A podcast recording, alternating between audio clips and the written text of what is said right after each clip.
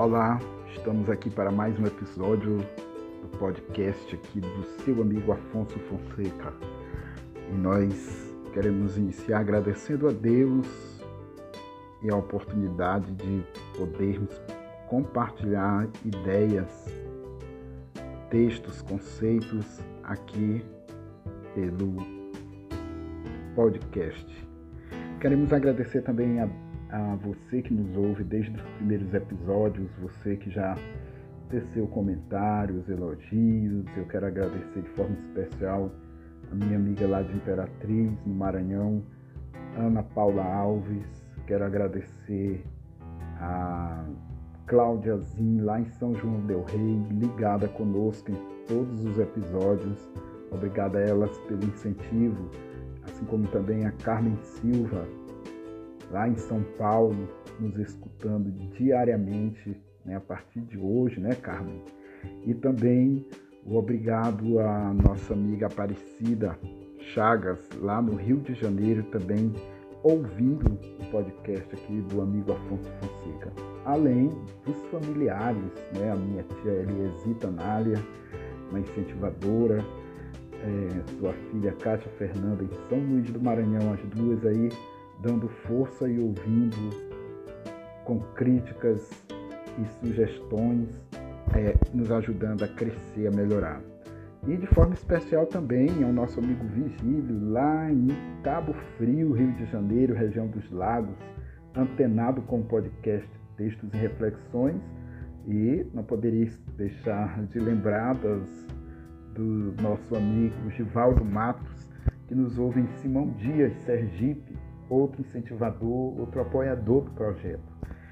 E agradecemos então a todos, a gente não pode nem citar nomes, porque graças a Deus já são muitas pessoas que estão acompanhando o nosso trabalho aqui, que na verdade é preparado com muito carinho para que nós sejamos a cada dia mais capacitados, a cada dia mais cresçamos ou ampliemos nossos horizontes ou mesmo meditemos nas nossas atitudes, em tudo que está à nossa volta.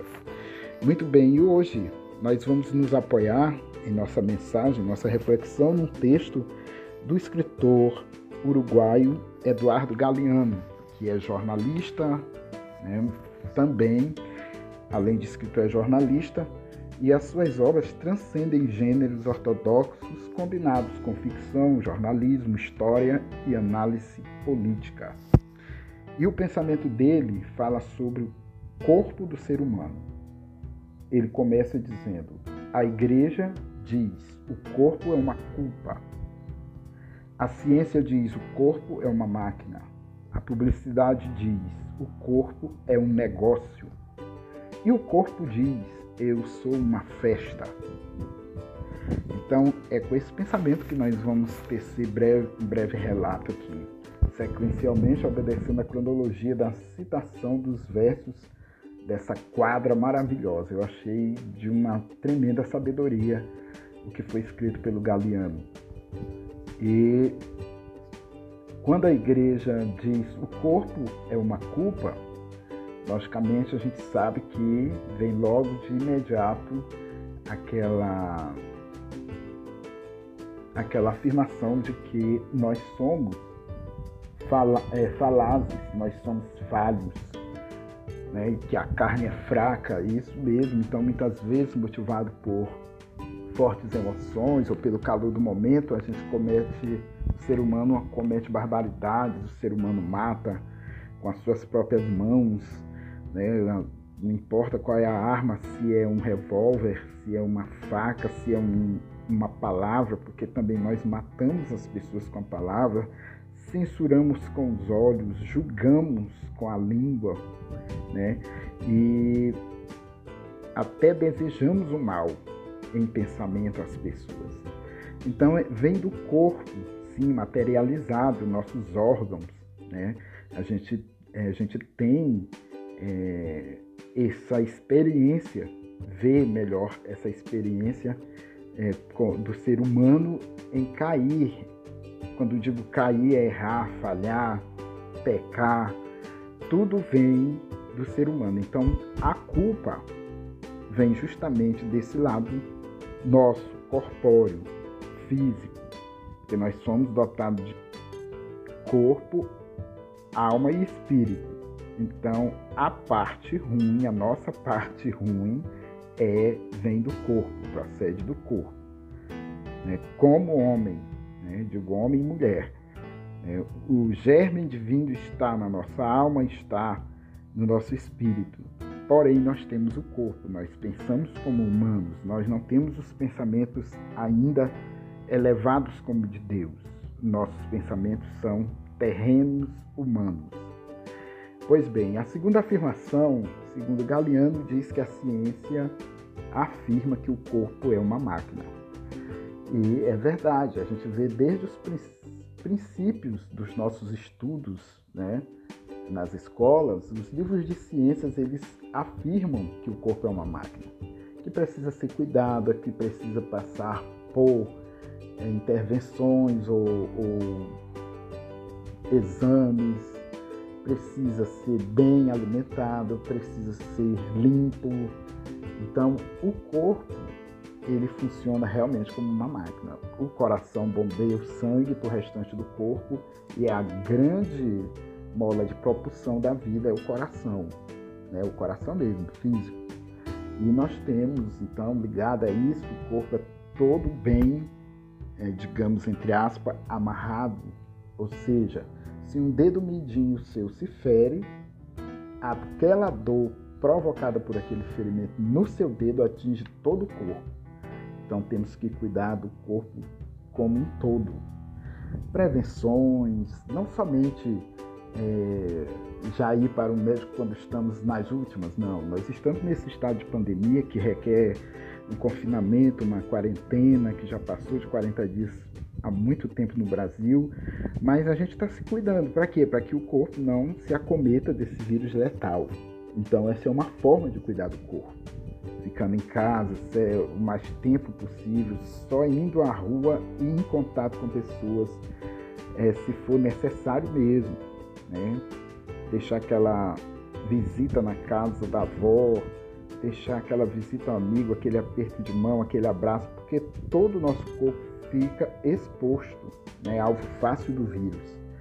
E outra coisa, nós temos é, essa graça de podermos é, ter os profissionais da medicina para acompanhar, para nos acompanhar, é, acompanhar como estão os nossos órgãos, principalmente os vitais, como coração, rins, é, fígado, olhos, ouvido, nariz, né, para cada parte do corpo um especialista.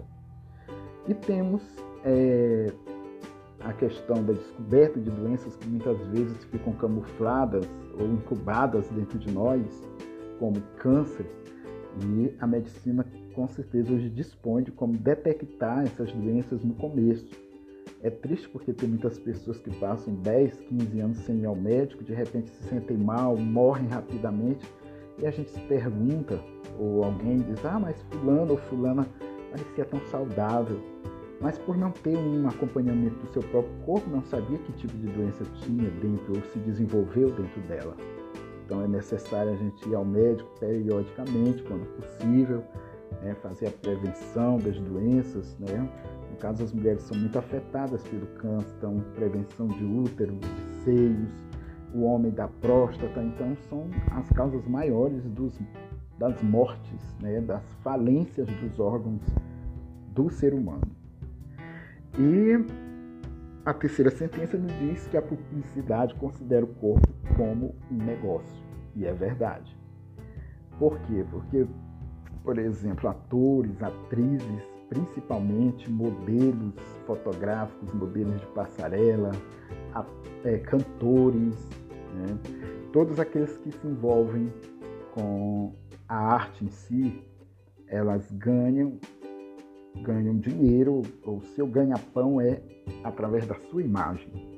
Então, há aqueles que submetem a cirurgias plásticas, aqueles que é, vivem é, dentro de institutos de beleza, né, cuidando da pele, limpeza de pele, fazem as unhas, né, é, mexem com o cabelo, ou seja, o corpo em si está fora trabalhado.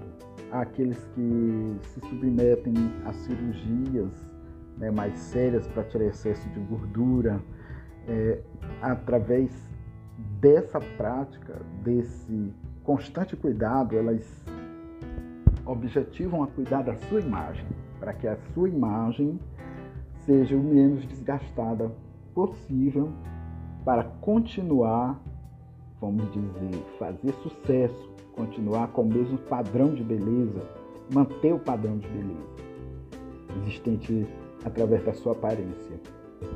E uma segunda análise, que eu acho mais prejudicial, mas existe também, são as pessoas que vendem corpo.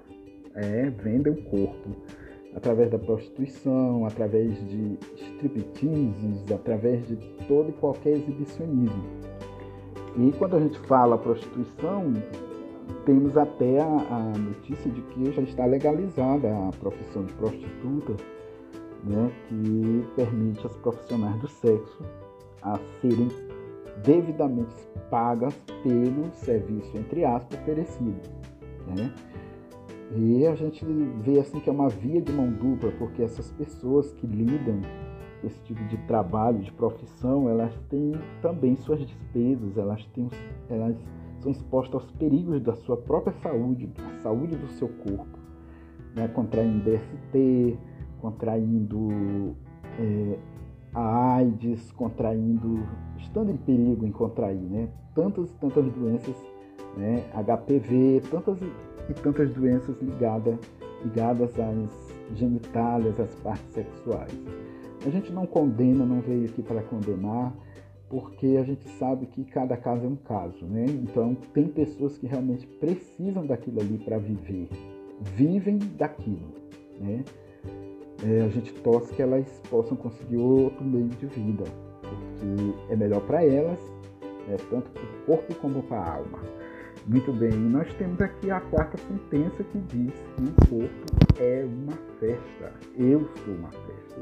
E, e realmente, nosso corpo é espetacular, através dele nós sentimos, nós ouvimos, nós é, tocamos, nós vemos. Então, os cinco sentidos né, nos dão essa alegria de poder saborear, né, ter um paladar, saborear uma, uma comida ou uma sobremesa, de poder ver pro, o próprio mundo da natureza, de podermos né, ter a inteligência, a sensibilidade para perceber tantas coisas boas que acontecem, conhecer pessoas boas. Né? Então, para você ver como é, é importante, é mister tratar do seu corpo, cuidar do seu corpo. Né? Se você de repente sentir alguma coisa, você tem que procurar saber a origem daquela dor, daquele, daquele, por exemplo, aquele ponto roxo no teu corpo, né? aquela dorzinha de cabeça que todos os dias aparece. Então, esses são sinais do próprio corpo de que alguma coisa está errada. Aquela febre repentina, um resfriado mais é, duradouro, uma tosse.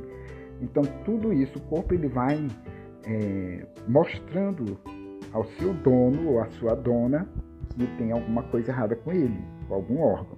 Então, é preciso que cuidemos muito bem do nosso corpo. Então fica aqui, fechamos por aqui esse pensamento de hoje, sem querer nos alongar para não ficar maçante para você obter realmente a mensagem principal desse, dessa, dessa meditação, que é justamente é, vermos os diversos ângulos do corpo humano. Agradecemos, espero que gostem e não nos deixe Ouça o próximo episódio sempre do Textos e Reflexões Afonso Fonseca.